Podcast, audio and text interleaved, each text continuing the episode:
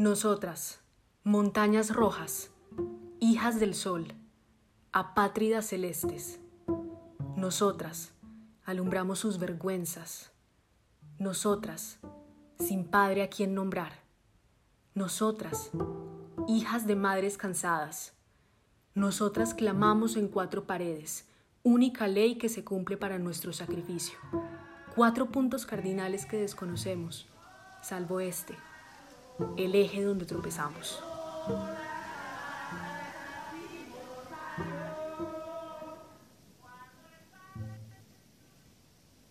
Hola otra vez, somos Corre la Cinta y este es nuestro primer episodio del 2022. Este poema que acaban de escuchar se llama Volcanes Neonatos, de la poeta Lorena Zapata. Quédense escuchando para saber por qué comenzamos este capítulo con un poema. Corre la cinta dejamos rodar la historia completa.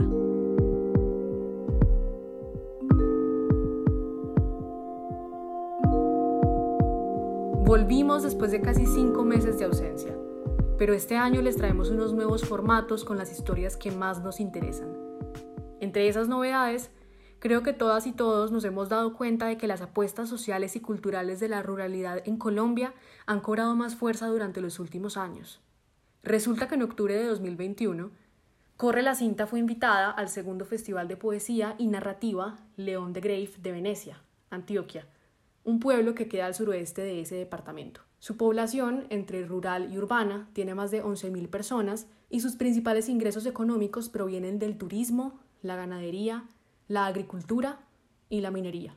Este festival de poesía es pionero en el municipio, es un esfuerzo también por reconocer la diversidad de ofertas culturales que hombres y mujeres han creado. Estuvimos en Venecia durante cuatro días en los que conocimos el pueblo, hablamos con gente local y escuchamos poesía. Sin embargo, nos llamó la atención que no había casi mujeres en el festival. Sí, entrevistamos a varias de ellas, a quienes escucharán en los próximos episodios de esta nueva temporada, y así fue como conocimos a Lorena Zapata. Lorena es gestora cultural de la Universidad de Antioquia. Ha participado en diferentes espacios de creación poética en Medellín, y ha sido parte de festivales internacionales de poesía en Guatemala y México. Sus poemas han sido publicados en diferentes revistas literarias en Colombia, México y Cuba. Su ópera prima se llama Propagación. Pero esperen que la historia no comienza acá. Resulta que, días antes de conocer a Lorena, nos sucedieron una serie de situaciones que les contaremos a continuación. Sin buscarlo desde un principio, como muchas y muchos de ustedes no sabrán, Corre la cinta tiene la maravillosa coincidencia de estar compuesta por cinco mujeres, además de nuestro editor general, Alejandro González. Las cinco, Sara, Daniela, Paula, Laura y yo, viajamos a Venecia. Al caminar por la calle, por ejemplo, varios hombres nos silbaban o nos decían cosas. Eso, en pocas palabras, se llama acoso callejero. También varios participantes del Festival de Poesía nos hicieron comentarios machistas. Entre esos, cuando estábamos viajando en jeep de Venecia a Bolombolo, otro municipio de Antioquia, uno de los poetas nos preguntó si íbamos a ser las bailarinas. Nosotras le respondimos que no, que éramos periodistas invitadas, pero él siguió insistiendo. Ah, yo pensé que ustedes eran las bailarinas, dijo otra vez. No, le volvimos a responder. Nosotras somos periodistas. Durante todo el trayecto tuvimos miedo de que nos pasara algo, Estábamos en la mitad de la nada, con un hombre conductor y el poeta que nos había dicho bailarinas. Esto nos hizo pensar, ¿a cuántas mujeres periodistas no les pasará lo mismo estando solas en municipios lejanos, sin ningún tipo de protección? ¿Deberemos estar siempre expuestas a esos tipos de acoso por el mero hecho de ser mujeres? ¿Tendremos que viajar siempre en compañía de un hombre para ser tomadas en serio? Por eso, cuando entrevistamos a la poeta Lorena Zapata, fue como si respiráramos aire puro otra vez. Era como si nos encontráramos con otra persona que sentía lo mismo que nosotras. Nos encontramos con Lorena a las 8 de la mañana. Estábamos hospedadas en el mismo hotel, incluso en habitaciones casi contiguas. Mientras conversamos, nos dimos cuenta de que teníamos amistades e intereses en común.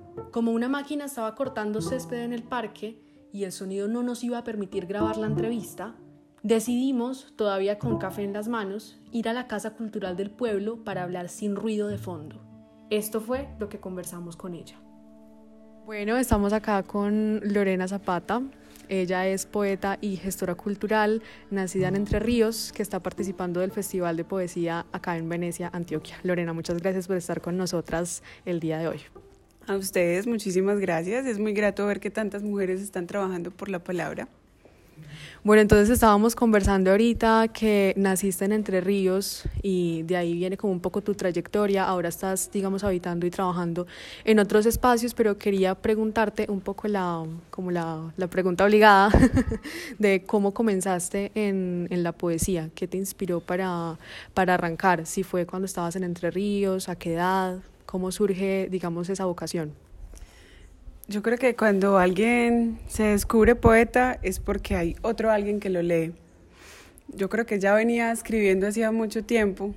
Eh, creo que la, la, poesía es un ejercicio de mucha intimidad y que alguien te descubra poeta es porque tiene que ser alguien también de mucha confianza que se deja atravesar por lo que lee de ti.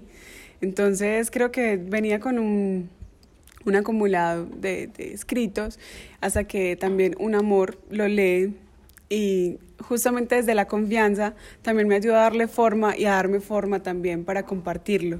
Entonces es, es un ejercicio que empezó a ser público hace aproximadamente unos seis o siete años, pero la escritura es un lenguaje que me ha acompañado desde que aprendí a escribir. Y la poesía es algo, es una experiencia estética que nos acompaña incluso creo que desde el vientre. Creo que también hay una sensibilidad y y, una forma de, de entender la vida, de sentirla, desde mucho antes que las palabras escritas lleguen. Y ayer nosotras estuvimos en, pues cuando recitaste en el parque algunos de tus poemas y con esto que dices me parece muy bello porque pues la poesía es abrirse y, que alguien te diga o que el amor te diga que, que eres poeta y que publiques es un acto de confianza. Entonces teniendo eso como precedente y también lo que leíste ayer en el parque, quería preguntarte por tu estilo porque hemos tenido la oportunidad de conversar con algunos poetas que tienen una métrica muy clásica, muy definida, y me llamó la atención personalmente la forma en la que tú componías, digamos, tus, tus versos y también la temática, que hablaste de la madre, del amor. Yo creo que mi estilo es indescifrable. Yo no he encontrado una manera de nombrarme y, y todavía no quiero una palabra que me defina. Quiero ser eh, indefinible, en cuanto a quiero hacer muchas cosas y también quiero dejar de serlo. Esa, esa mm, salvajismo, por decirlo así, también en, en el estilo poético, es lo que me ha dado la confianza para poder escribir como quiero escribir. Justamente porque dentro de la enseñanza poética y dentro de lo que culturalmente se valora o se difunde o circula alrededor de la poesía está marcada por unos estilos en los que no necesariamente todos nos expresamos. Entonces desde el verso libre me siento yo. Desde el verso libre puedo jugar con, con la rítmica, puedo jugar con, con nuevas metáforas, con nuevas imágenes mentales que de cierta manera siento que pueden llegar a ser muy íntimas, como debe ser un poema, pero también muy disruptivas y juguetonas. Eh, yo trabajo también de la mano de la pedagogía y me parece muy importante saberse dar a entender, aún desde la abstracción. No hay que ser, yo personalmente creo que no hay que ser literal, no hay que ser tampoco como el ABC, como el coquito para que todos lo, lo comprendan, sino que la poesía no siempre llega desde la razón. La poesía también llega desde la emoción y desde, desde esa emoción me permito crear. Entonces, no, muchos de los poemas, si se dieron cuenta ayer en la lectura, uno es muy diferente de otro, porque todos corresponden a momentos muy diferentes de mi vida, a emociones muy distintas desde donde nacen y no estoy pensando en corresponder a un estilo, sino que este poema me vino con esta forma, bienvenido a la camada, así lo acepto, así llegó y voy dándome cuenta que Así como el jardín en el que estamos en estos momentos, cada uno tiene una forma, unas necesidades, una expresión, un color, un tono. Y los voy reconociendo a medida en que voy leyéndolos también posteriormente. Y además de ser poeta, ahorita hablabas de la pedagogía, eres gestora cultural, como dijimos al inicio de esta entrevista, que digamos es una especie de hacer pedagogía también, sobre todo en, en la ruralidad o para quienes estamos más cercanos a, a esos temas. Y ahorita estábamos conversando sobre cómo llevar la cultura a esos lugares donde de pronto no es tan común, por ejemplo, que las mujeres participen. Entonces, que nos hables un poco de, de ese acto de llevar. Bueno, mmm, yo creo que más que el acto de llevar es el llegar a ser presencia, porque también la presencia inspira y da confianza. La cultura está también allá, donde uno cree que no está.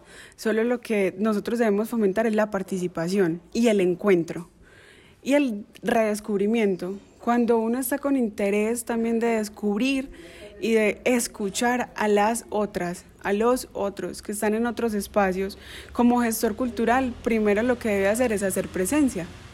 Un gestor cultural hace cultura caminando, de a pie, llegando a esos lugares donde siente un pálpito, donde siente una intuición de que hay eh, una abundancia desde la creación, o donde hay una temática en específico, o, ¿por qué no?, también donde hay una problemática en específico. Entonces, eh, creo que la pedagogía del encuentro es muy necesaria para que entre todas nos demos cuenta cuáles son también las, las temáticas, los lenguajes en los que nos estamos expresando, porque una mirada hegemónica de la cultura lo que hace es que busca el espectáculo. Entonces busca dónde están las bailarinas y busca dónde están eh, las, las corrientes estéticas tradicionales donde las mujeres han participado. Pero, oh sorpresa, hay muchas investigadoras que están trabajando en silencio, que están haciendo revoluciones cada una de una manera individual y también acompañar y hacer cultura desde, desde, la, desde lo que no se nombra es ir a descubrir ese secreto que está brotando en silencio. Yo creo que las grandes revoluciones están eh, cayendo en gotas de rocío y no hacen, no hacen tanta bulla. Mi manera particular de, de, acompañar desde la gestión cultural en, en, los espacios alejados, buscando las voces de otros y de otras para que participen, es dejándome llevar por una intuición y escuchando, afinando el oído, porque muchas veces llegamos con afán. Entonces, como llegamos con afán, uno dice, no, es que en ese pueblo no hay nada, no, es que allá nadie participa, no, claro que sí, tiene que haber una manera en la que se están expresando. Eh, les cuento, desde mi ejercicio de gestión cultural eh, empecé una investigación cuando estaba en la universidad, yo soy gestora eh, cultural de la Universidad de Antioquia, con esa preocupación por cuál era la, la expresión estética y la, la, expresión artística de las mujeres de Entre Ríos.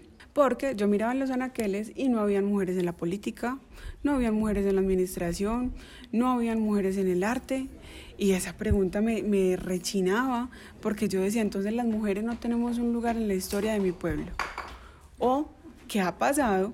Que en, estos años de historia, ¿dónde han estado ellas? ¿Cuál es ese lenguaje que no cabe en los museos, no cabe en los libros, no cabe en los periódicos? Alguna expresión artística ignorada debemos estar teniendo. Una de esas expresiones, la escucharon ayer en uno de los poemas, es el tejido. Entre Ríos es un pueblo frío las mujeres, muchas de las, muchas de las mujeres siguen estando, su ámbito creativo está en lo doméstico.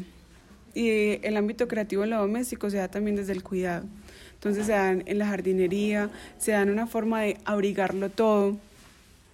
El vaso de la licuadora bordado, eh, los tarritos de milo bordados. Ahí hay una sensibilidad muy linda y hay, hay un algo que como toda buena obra de arte Muchas de ellas no tienen un fin práctico o pragmático. Ellas están ahí porque tienen una necesidad, necesitan cubrir una necesidad simbólica y una necesidad emocional. Esa expresión de ellas estaba ahí en el tejido. Espero algún día terminar esa investigación y hacer un encuentro de tejedoras donde nos demos cuenta cuáles son esas narrativas que también se dan en la ordimbre. Por ejemplo, encontré una de ellas, doña Unice. Doña Unice tenía unas camisitas donde por medio del tejido en crochet, en la técnica del crochet, expresaba toda una historia del nacimiento de su hijo. Y ella con las agujas fue narrando, así como lo hacen las molas y como lo hacen muchas otras formas de tejido. Entonces, creo que hay que aguzar el ojo, hay que aguzar el oído, hay que aguzar el tacto, hay que investigar bastante para saber también de qué manera hay que acompañar porque estos procesos desde la gestión cultural eh, muchas veces no encuentran un eco dentro de las políticas culturales eh, de los municipios y em, creo que es muy valioso también empezar a, animar el aquelarre, hay que animar el encuentro, hay que animar también las voluntades y las pasiones. Si hay pasiones que se encuentran, ahí hay posibilidad de hacer una revolución. Y donde hay dos personas que se encuentran con una pasión, hay posibilidad también de hacer toda una política cultural.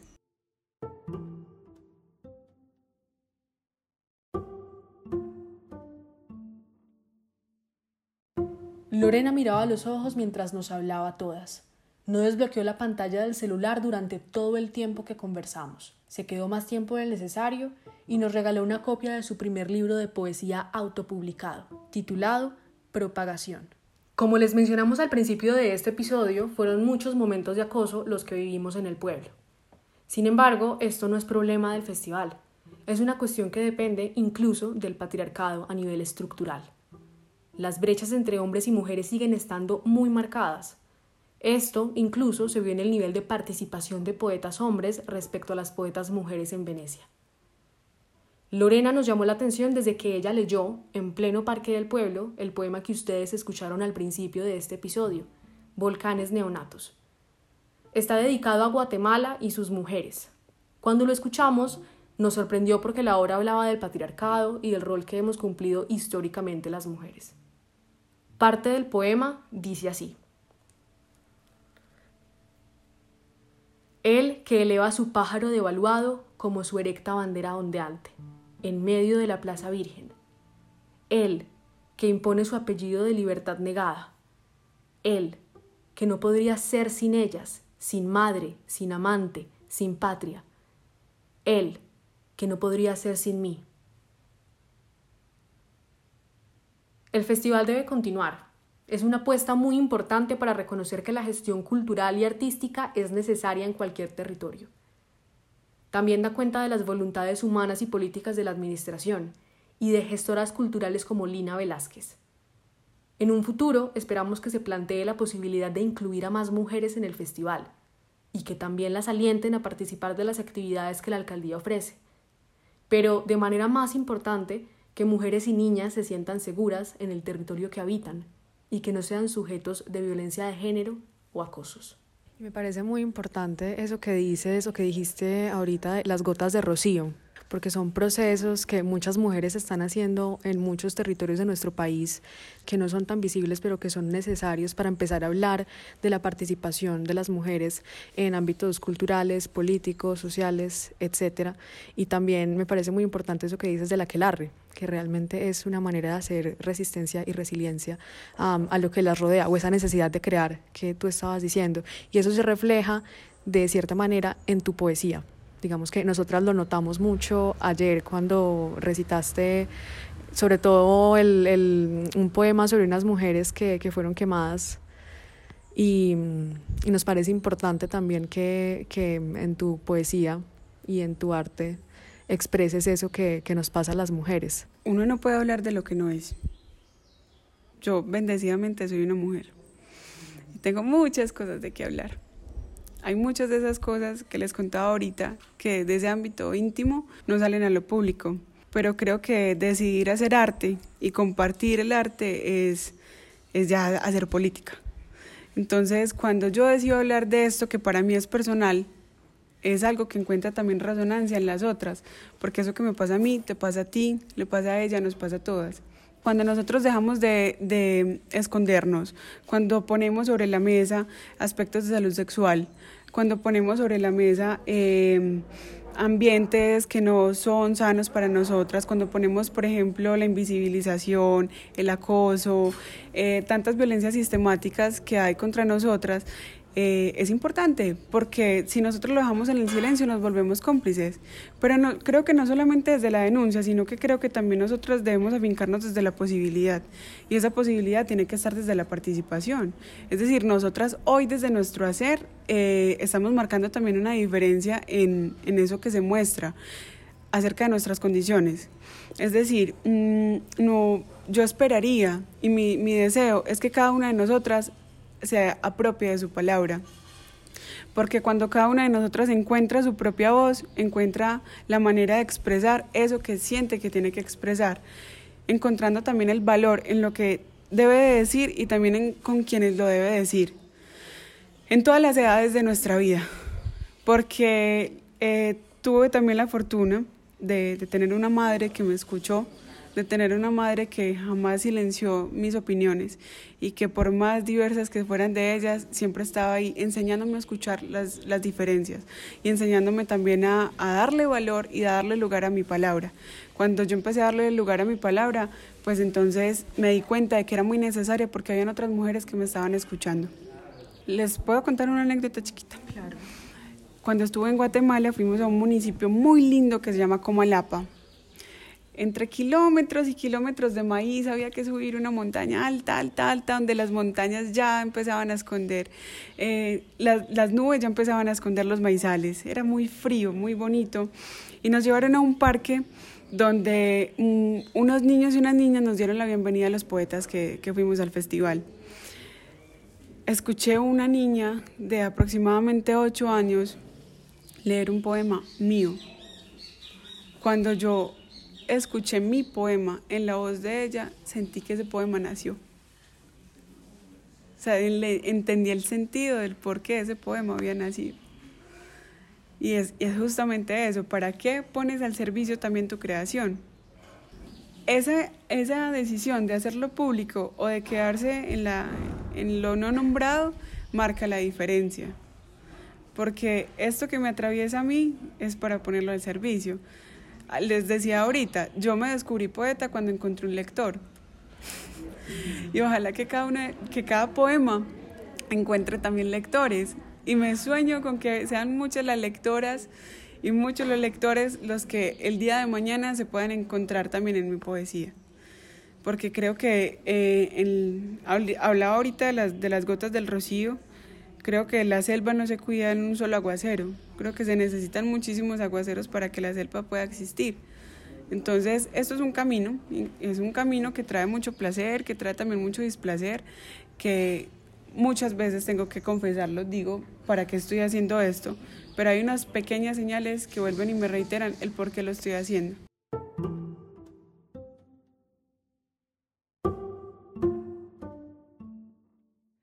Lorena, yo quería preguntarte precisamente como por esta llegada a las comunidades con ojos de escucha y lo que mencionabas de hacer presencia, porque siento que puede pasar mucho que cuando alguien, digamos, desea trabajar en comunidades va con una actitud como asistencialista, como esta gente no sabe nada, como medio colonialista también, como viniendo de la ciudad a las veredas, sí. Entonces, ¿cómo, o sea, por qué es importante propiciar este encuentro desde iguales y cómo lo haces tú en tus prácticas diarias los diferentes Qué espacios. Tan bella. Me encanta esa pregunta porque ahí hay una revolución pedagógica, hay una ¿qué es la pedagogía? La pedagogía es el encuentro con los otros y las otras para el entendimiento y para la comprensión. Eh, una manera de nosotros salirnos de esta, de esta forma hegemónica de encontrarnos con los otros a decirle qué es lo que necesitan es acercarnos a hacer preguntas. Y una manera de acercarnos a hacer preguntas es buscar y estimular en el otro y en la otra que se haga preguntas que jamás se ha hecho, para que se pueda descubrir a sí mismos. Cuando cada quien se encuentra y encuentra cuál es la pregunta vital que lo atraviesa, encuentra cuáles son los motivos que lo movilizan por el mundo, ahí hay un proceso que puede tener muchísimas raíces y es un proceso que puede ser sostenible en el tiempo y que no va a depender de mí, porque justamente nosotros desde este rol de dinamizadores culturales llegamos y nos vamos y, y, entendemos la vida también como un ir regando semillas y seguir caminando. Entonces, en esa estancia, en ese encuentro que estás con el otro, así sea durante una entrevista, ¿qué se genera ahí? ¿Cuál, ¿Qué sucede dentro de esa, esa alquimia de, de, ese encuentro? ¿Qué se moviliza? ¿Qué se estimula? ¿Qué, qué pregunta queda? Entonces, eso, eso que se queda en el otro, esa chispita que se enciende en el otro, es lo que hace que un proceso verdaderamente pueda ser sostenible y auténtico. Porque cuando nosotros desde la planeación del escritorio decimos, ay sí, es que ellos necesitan, primer error, segundo error, lo que necesitan lo van a resolver con asistencialismo. Tercer error, jamás vuelvo jamás le hago un seguimiento. Entonces me voy a dejar un montón de procesos y de preguntas truncas. No, la idea y de, de, nosotros también llegar a, mi idea de llegar a las comunidades con los otros y con las otras a, a provocar, a provocar y a reconocer, porque hay muchas personas que son en sí mismas toda una, una manigua, son toda una selva, son, son, unas personas diversas por dentro, llenas de, de, posibilidades, pero que no, en el encuentro con el otro no se han visto a sí mismos en el milagro de lo que son. Entonces, cuando llegas también con esa capacidad de asombro a encontrar la riqueza de lo que es el otro y la otra, el otro muchas veces se va a encontrar de valor. Entonces, cuando nos encontran, cuando uno sabe que es de valor para alguien más, empieza a conservarse y empieza a reconocerse. Hay muchas personas que no han tenido la oportunidad de contarle al otro qué es lo más valioso para sí mismos, cuál es su mayor temor, cuáles cosas les han pasado porque les han pasado. Y esas cosas, esas historias que nos atraviesan desde nuestra humanidad, con nuestras carencias, con nuestras preguntas, con nuestros aciertos y con nuestros desaciertos, es lo que tiene sentido en la vida. Entonces, si hay procesos que los estamos haciendo de una manera superficial, sin sentido, eso no va a durar dos meses y eso no va a tener una transformación ni una trascendencia cultural en las personas. Yo creo como gestora cultural y como poeta que la transformación está en la trascendencia y que eso no hace bulla y eso no hace espectáculo y eso no va a llenar una tarima. Ojalá que nunca la llene, porque el día que la trascendencia y la transformación real llenen una tarima hay que mirarla de reojo. Ahora, hay muchas formas de ser mujer y en esto que hablas de estar o hacer presencia en las comunidades y reconocer más que imponer, pues de una manera vertical, ¿cómo podemos, digamos, acercarnos a esas diferentes formas de ser mujer en la ruralidad? Que estábamos conversando ahorita un poco sobre, digamos, la manera en que ellas se expresan y que muchas están en las casas porque no existe una oferta o, tampoco la posibilidad para que ellas se expresen de manera cultural o política. Entonces, ¿cómo, digamos, conversar con ellas tampoco pues como viniendo con la superioridad de la mujer que viene de ciudad pues como con esa estructura un poco patriarcal y, vertical. Hay que andar sin afán, hay que escuchar con tiempo y ganarse una confianza, porque muchas de ellas están también lastimadas sistemáticamente por este tipo de procesos que las atropellan o que las usan y las ven como un objeto rural exótico con el que vale la pena hacer un proyecto. Entonces vamos a ir a trabajar con las mujeres rurales, como si el arquetipo de la mujer rural fuera uno solo, como si les pudiéramos sacar a ellas las palabras con ganzúa, esperando que ellas nos van a dar la respuesta que nosotros queremos escuchar. Entonces creo que con todas las mujeres en la ruralidad o en la misma ciudad, con las, nuestras, las mujeres de nuestra vida, con nuestras mamás, nuestras amigas, nuestras primas, hay que tener paciencia, porque hay que escuchar el susurro nuestra manera de expresarnos es de muchas maneras muy sutil. Y en esa sutileza es donde también están los detalles que hay que saber escuchar. Entonces creo que hay que andar sin afán en los campos. ¿Por qué razón? Porque muchas de ellas no se tienen la confianza para poderte contar, para poderse expresar, para eh, emprender un camino que tal vez no conozcan. Entonces esa confianza se tiene que ganar también con estando. ¿Cuál es? Mi mamá me enseñó una cosa muy linda y es, ¿cuál es la mejor manera de tener amigos? Es ser un amigo. Para que tú puedas eh, establecer un vínculo importante con ellas, que a ellas les permita abrirse, reconocer y aceptar sus emociones, aceptar nuevas preguntas en su vida que lleguen a desajustarlas, porque tampoco es fácil uno pretender que va a llegar en la vida de otra persona a decirle, ay, es que piénsate si tu orientación sexual es lo que realmente quieres, o piénsate si tu matrimonio realmente te conviene. Eso no es chévere para muchas personas porque les va a desajustar la vida. Entonces también sería una manera hegemónica uno llegar a, a, hacerle un montón de preguntas desacomodadoras a las demás. Entonces, con mucho respeto. Y creo, Lorena, que precisamente ahí es donde entra el arte como, o sea, como lenguaje y como medio de intercambio, eh, bueno, sí, como diferentes manifestaciones de arte o como la poesía, porque es otra manera de llegar a las personas y de provocar reflexiones como sin hacer las preguntas directas o tan incómodas que, que mencionabas antes. Sí, como que antes darles esa voz y esa posibilidad como de conocer otras cosas ya es un paso como sin tener que hacerlo a las malas porque pues tampoco es la, la idea como hacer sentir mal a las personas respecto a su vida, porque pues, o sea, por muchas razones se dio. Eh, sí, no sé. Entonces, para ti, ¿cómo entra la poesía o cómo te ayuda a acercarte? Acercar, conocer nuevas personas es muy divertido, porque es como descubrir una nueva especie. no con esa mirada colonialista de, ay, te descubrí. No, es como me dejo conquistar por la belleza del otro. Miro desde el asombro su forma de expresarse, sus gustos, sus historias, lo escucho y lo encuentro fascinante. Yo creo que ese es el, el secreto, el encuentro. La poesía me permite tener un dispositivo de conversación con los otros y con las otras. Un poema te remueve algo que jamás le habías podido contar a alguien más o que ni siquiera sabías que era importante para ti. Entonces, creo que la poesía como eje transversal de nuestra humanidad siempre va a ser un punto de encuentro. Hay un compromiso que uno siente también de, de qué manera acompaño yo este proceso para que pueda seguir fortaleciéndose y no solamente el festival sea esa, ese brote que se ve de un proceso, porque ¿qué vi en este festival solamente estando en un día? Me preocupa la ausencia de las mujeres jóvenes. No vi mujeres jóvenes muchas en, en, el público. También yo fui la única mujer joven que leyó el día de ayer y yo no soy de acá. Me hubiera encantado escuchar a una veneciana contando lo que tiene que contar, diciendo que es vivir despertándose viendo el Cerro Tusa y viendo todas esas árboles y también sintiendo lo que tiene que sentir al lado de la casica y, por qué no, denunciando también lo que pasa acá en el pueblo. Porque es que la poesía no solamente es un espectáculo sublime para honrar la vida y embellecerla desde todo lo que puede ser tierno y bello.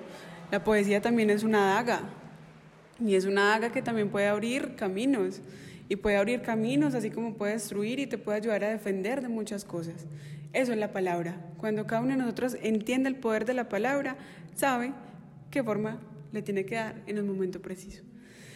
Entonces, me gustaría muchísimo que en este festival eh, hubiera un proceso transversal permanente durante todo el año de formación, eh, que comience con madres gestantes, con niños y con niñas, que atraviese los colegios con una, una formación de públicos desde la escucha, desde la lectura y desde la escritura. No es en vano que el festival sea en honor a León de Grave. Esta, este pueblo tiene una tradición, el suroeste tiene una tradición poética muy bella y, y, en general yo creo que nuestro país también tiene, una, tiene mucho que contar. El Festival Internacional de Poesía de Medellín es uno de los festivales pioneros en el mundo, porque nació en un año y nació en un contexto en el que más que nunca era importante encontrarnos a hablar y encontrarnos a escuchar.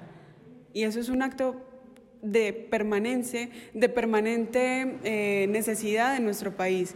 Entonces creo que no solamente en las ciudades, sino que en, municipios como este, en cualquiera de las regiones, es vital tener un festival de poesía como es vital tener un festival de cortometrajes, es, es vital tener un festival de danza, es vital tener un, festival de fotografía, de ajedrez, de tejido, de tejo, de cualquier cosa. Porque en el festival, el festival es una expresión del pueblo. El festival, el carnaval, la fiesta, tiene también que desbanalizarse y tener un sentido. Cuando hay un, lenguaje artístico que atraviesa ese festival, eso es formación. Y esa formación no solamente se ve como un espectáculo. Tuvimos que cambiar de lugar para grabar porque en uno de los salones comenzaron una clase de música. Nos movimos a una sala en el segundo piso que parecía de ballet. Era amplia, de baldosas rojas y amarillas, como las casas de las abuelas. Había un espejo en el que todas nos reflejábamos mientras estábamos haciendo la entrevista. Escuela para musas. ¿De cuál destello vienes? ¿Serás acaso Celestina caída del Olimpo en el parpadeo de tu madre? ¿O quizás eres mujer geometría errante con olor al musgo y a lágrimas? Vienes descalza germinando caminos con tus pies libados. Entras en nube salvaje a la hora de los venados sin tocar la puerta. Sonrisa maestra con accesos directos al recuerdo inalcanzable del sediento. Tú, alondra pequeña entre las manos de un aspirante. Tú, gigante del tamaño de un diente león en agosto. Tú que preguntas por el sentido siendo respuesta negada. Tú, condenada a tener los ojos por fuera buscando paisajes. Tú, voz medicina, cantante muda en el filo de los oídos, ven aquí donde el paraíso reverdece con tu aliento. Ven a mí, reflejo de agua dulce para jugar a las golondrinas.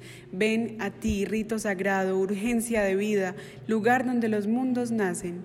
Desplómate en reclamos por tanto, por todo, por el distractor afuera. Liba tus rodillas, tus cabellos, tus mapas. Danza en la lluvia de tu fuente hasta olvidar el camino. Baila, baila, baila. Vuelve a ser manada con el viento. Olvida las formas verticales de los guerreros y explota en partículas de oxígeno para ti misma. Seguirás soñando.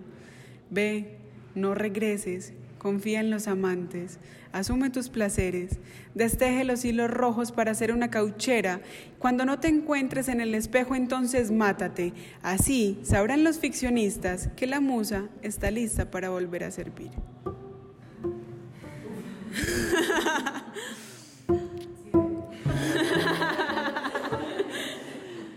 Yo creo que nosotras lo tenemos claro. El lugar de la musa ya no es para nosotras. Nosotras somos las artistas.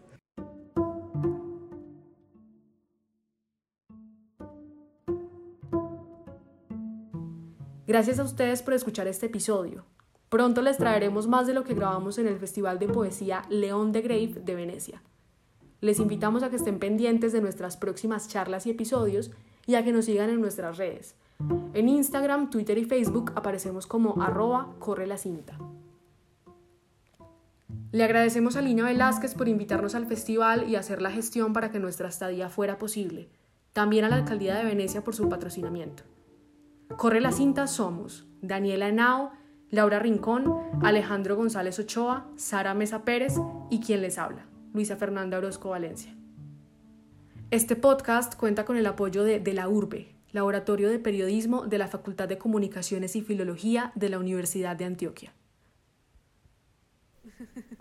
Bueno, muchas gracias Lorena. En esta entrevista estuvimos Laura Rincón, Daniela Nao, Paula Villa, Sara Mesa y Luisa Fernanda Orozco quien les habla. Esto es Corre la Cinta, muchas gracias.